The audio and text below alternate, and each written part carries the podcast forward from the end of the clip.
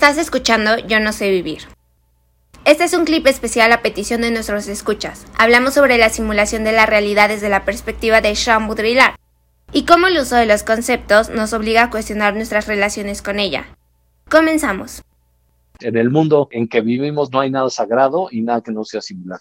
La disimulación del signo es otro ejemplo de esto esta diferenciación de qué es simular y qué es disimular. Se finge lo, que no se tiene y en la otra se trata de hacer real algo que no tiene. Simular, esa es la, cuestión. Y pone de ejemplo esta concepción de las enfermedades. Si puedes fingir una enfermedad, esa es la cuestión, ¿no? Que hasta dónde llega la, la simulación.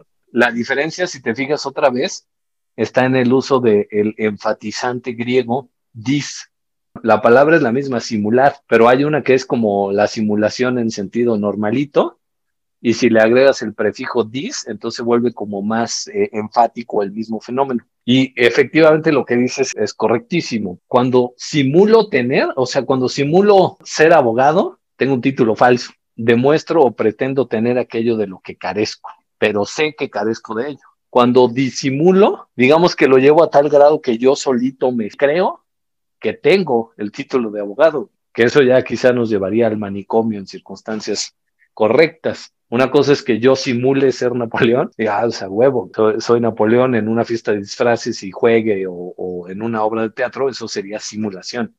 Disimulación sería que ya me lo creí, cabrón, ya ando por el mundo a la Napoleón. En esa situación identitaria, diríamos, puta, pues vas a acabar en el manicure, cabrón disimula para que no piensen que no eres de aquí. Disimula tu erección, le dicen a los jóvenes estudiantes cuando están en el salón de clase. Ay, no. Y entonces caminan así como, como monjes.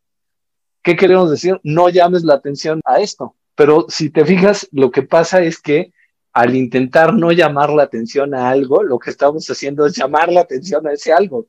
Una cosa es que yo quiero aparentar tenerlo, aquello que no poseo, y otra cosa es que de repente, a fuerza de aparentarlo, existe.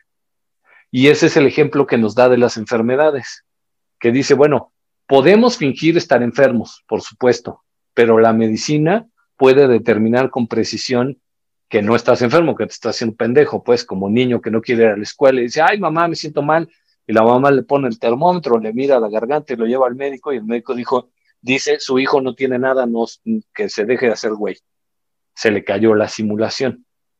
Y entonces ahí todavía tenemos esta relación natural entre lenguaje y objeto. Puedes perfectamente simular un dolor de muelas, pero a veces simulas tanto el dolor de muelas que te acaban doliendo las muelas sin que tengas nada malo en las muelas. Y vas con el médico y le dices, güey, me duele la muela. El médico te dice, usted no tiene nada, pero no significa que ya no te duela la muela. Y en eso la medicina, diría Baudrillard, implota, o sea, deja de operar porque la dupla signo y objeto ya no tiene sentido. El signo se separó por completo del objeto, el objeto se separó del signo y ahora cada uno vive por su lado y no puedes desestimar al signo porque no tiene referente, porque no tiene objeto al que refiere, sino que sigue operando, sigue funcionando y la gente se relaciona con el signo. La realidad salió por la ventana, o sea, ya chingó a su madre. No importa si tienes una causa fisiológica o no para el dolor, lo importante es que tienes la experiencia subjetiva del dolor, puro pinche signo. Todo lo consciente, diría Lacan, es simbólico. Creo que ahí se ve mucho esta, pues ya la, perspectiva, ¿no? Con este, con este ejemplo que dices de, de las muelas, ¿no? Y también es como eh, creo que, no sé si a algunos o a la mayoría les ha pasado, ¿no? Donde te salen ya las muelas del juicio y dices, vale madre, no, no quiero ir al dentista. Y dices, no hay pedo, me aguanto. O sea, puedes disimular el dolor hasta un cierto punto. Puedes fingir esa ausencia de dolor, pero en el simulacro es que el signo ya en la simulación de una enfermedad se vuelve real. Y, por ejemplo, pasa una situación, te peleas con tu novia agredes al signo con otro signo. El signo, el signo de la pelea, de la discusión, discute con el signo de el amor, ¿no? Tu concepción del amor, tu concepción romántica de pareja. Esta es disuasión de realidad o no hace que tu cuerpo sufra. Te da una diarrea el otro día. ¿Por qué? Por esta discusión de signos. Pero no fue real. O sea, tu mente lo hizo real. Este intercambio de símbolos, transgresión de símbolos, hace que tu cuerpo lo padezca. Es por lo que también se generan estas enfermedades psicosomáticas, ¿no? Y no nada más psicosomáticas, sino también solamente psíquicas. La depresión, por ejemplo, también es una enfermedad que es este, meramente simbólica, ¿no? Nace de un símbolo, que, de un simulacro. O sea, hay varias cosas, o sea, estás cabrón, güey, ahora sí. Chale, te aplaudo, carnal. Ahora sí, que se oiga el aplauso porque se la mamó en varios niveles. Primero, el, que dijiste, cómo nos agredimos en lo simbólico en las relaciones de pareja. No mames, este, lo estabas diciendo y sí, me cayó el 20 súper chido. Más allá de, de la pelea, por ejemplo, porque a veces, si quieres, la pelea tiene elementos físicos como decirse de cosas o darse una cachetada o te levantan la canasta o lo que sea.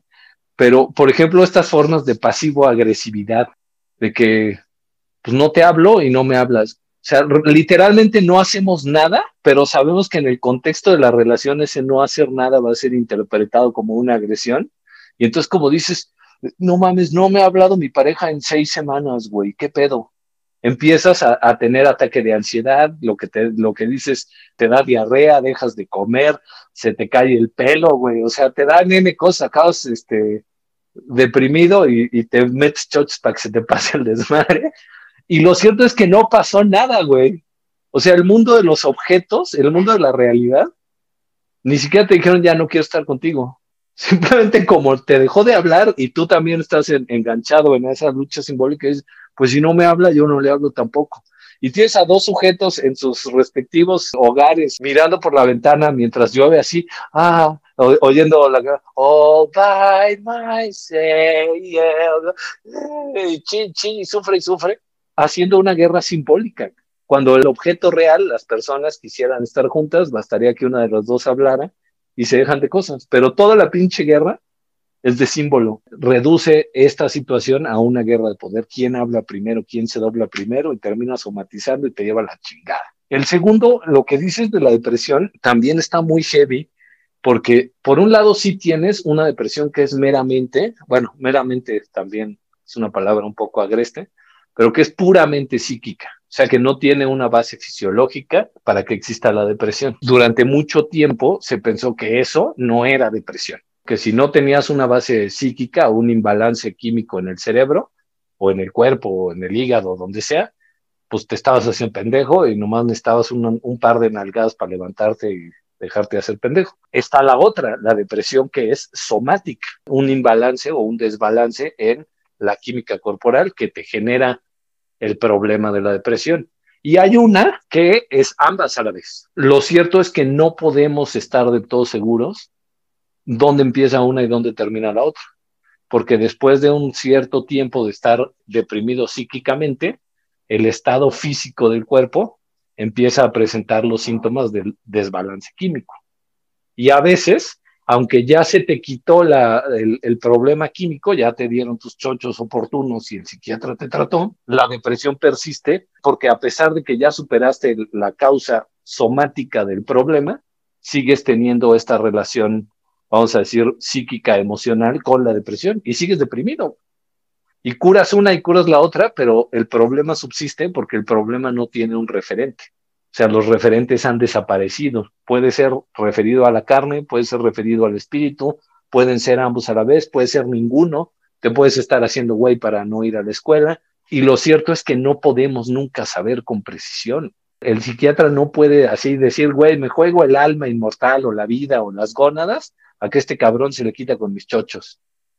Es una ciencia siempre, bueno, ciencia entre comillas, de aproximación. Te dan unos chochos y ven si estás mejor y si no te los cambian por otros. O sea, es pura estadística, ley de los grandes números.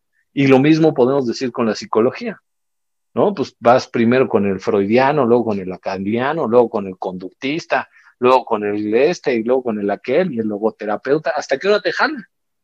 Y nosotros, bueno, la gente dice, ay, la mejor de todas es la logoterapia porque ayudó a fulanita a salir o a fulanito a salir de sus pedos sí, cabrón, igual y es que finalmente después de 20 años de andar en terapeutas por todos lados, le cayó el 20 por una cosa que no tiene que ver con la terapia. Esa es otra posibilidad, que hubo correlación y no causalidad. Y no podemos saber, güey. Es el mundo de lo hiperreal.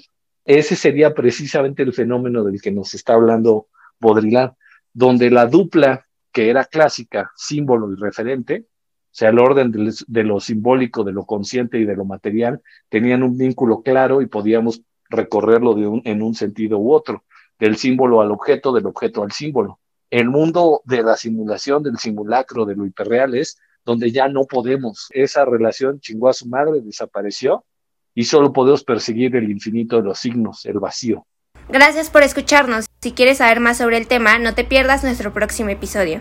Si quieres que hablemos de algún tema en especial, puedes contactarnos a través de nuestras redes sociales. Encuéntranos como Yo no sé vivir podcast o escríbenos al correo yo no sé vivir podcast gmail.com.